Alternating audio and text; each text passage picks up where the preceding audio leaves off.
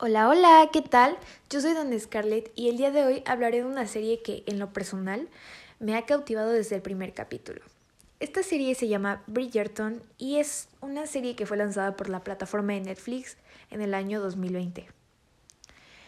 Eh, está basada en las novelas más vendidas de Julia Quinn. Es una serie creada por Chris Van Dusen y producida por Shonda Rhimes que narra la historia de los ocho entrañables hermanos de la familia Bridgerton y su búsqueda del amor y la felicidad en la alta sociedad londinense. Bridgerton gira principalmente alrededor de Daphne y Simon, una pareja que finge estar enamorada para alejar a las mujeres del duque, quien no quiere casarse ni tener hijos por una promesa que le hizo a su padre en el lecho de su muerte.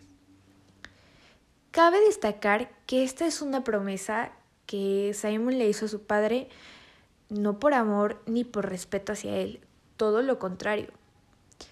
Esta promesa iba más ligada a un sentimiento de rencor y odio a su padre por todo lo que vivió en su infancia y el desprecio y rechazo que sintió de él. Sin embargo, los sentimientos afloran y terminan amándose perdidamente Daphne y Simon.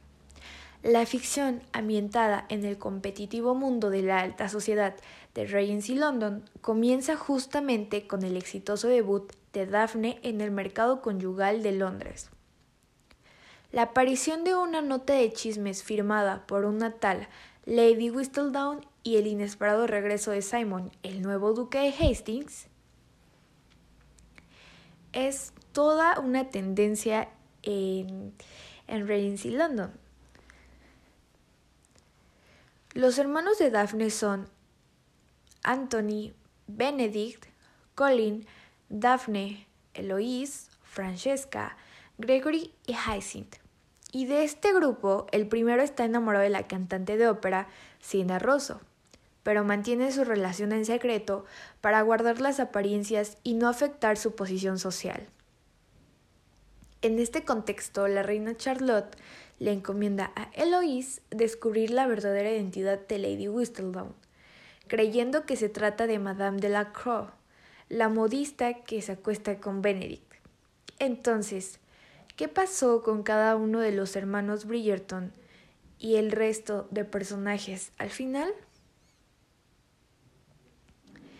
El baile del duque y la duquesa en el último episodio, como pudimos ver, de la primera temporada de Bridgerton marca un cambio de dirección y en el matrimonio de Daphne y Simon y en la fortuna y destino de las personas que los rodean.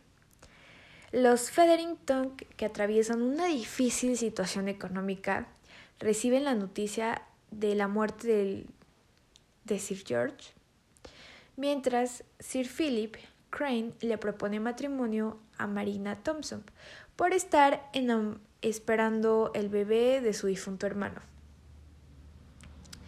En estas circunstancias, Lord Farrington espera recuperar su fortuna apostando a una pelea de box, pero el resultado escapa de las manos de todos. Después de que Lord Featherington ingresa a una habitación con hombres muy sospechosos, Lady Featherington llega al baile de Hastings para contar que su esposo ha sido asesinado y que no haya rastro del dinero que ganó en la apuesta. En tanto, a Marina Thompson acepta la propuesta de Philip y Lady Featherington lee mortificada el nombre del hombre que heredará el título y la propiedad de su familia. ¿De quién se trata?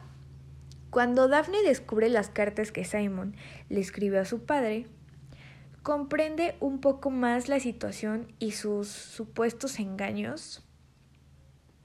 Y con la ayuda de Lady Denbury y Lady Bridgerton, la pareja se reconcilia y tiene a su primer hijo, al que Simon decide ponerle un nombre con A, como es la tradición de la familia Bridgerton. De otro lado, Anthony anuncia que se casará pronto a pesar de estar enamorada de Siena.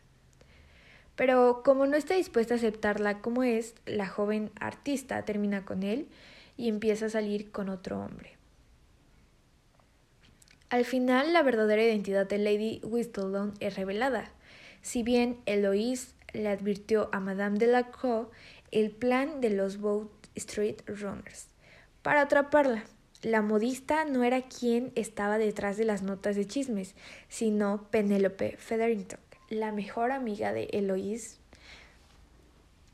¿Qué significa el final de Bridgerton? Si bien el final de la primera temporada dejó varias preguntas sin resolver, así que se hace necesaria una nueva entrega en torno a esta familia y sus allegados.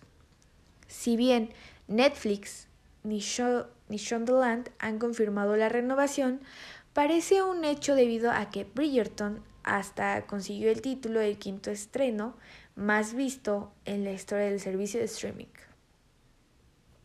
Esto se había dicho hace unos meses atrás, pero hace poco se confirmó que sí, sí habrá un, una segunda temporada de Bridgerton y será lanzada pronto.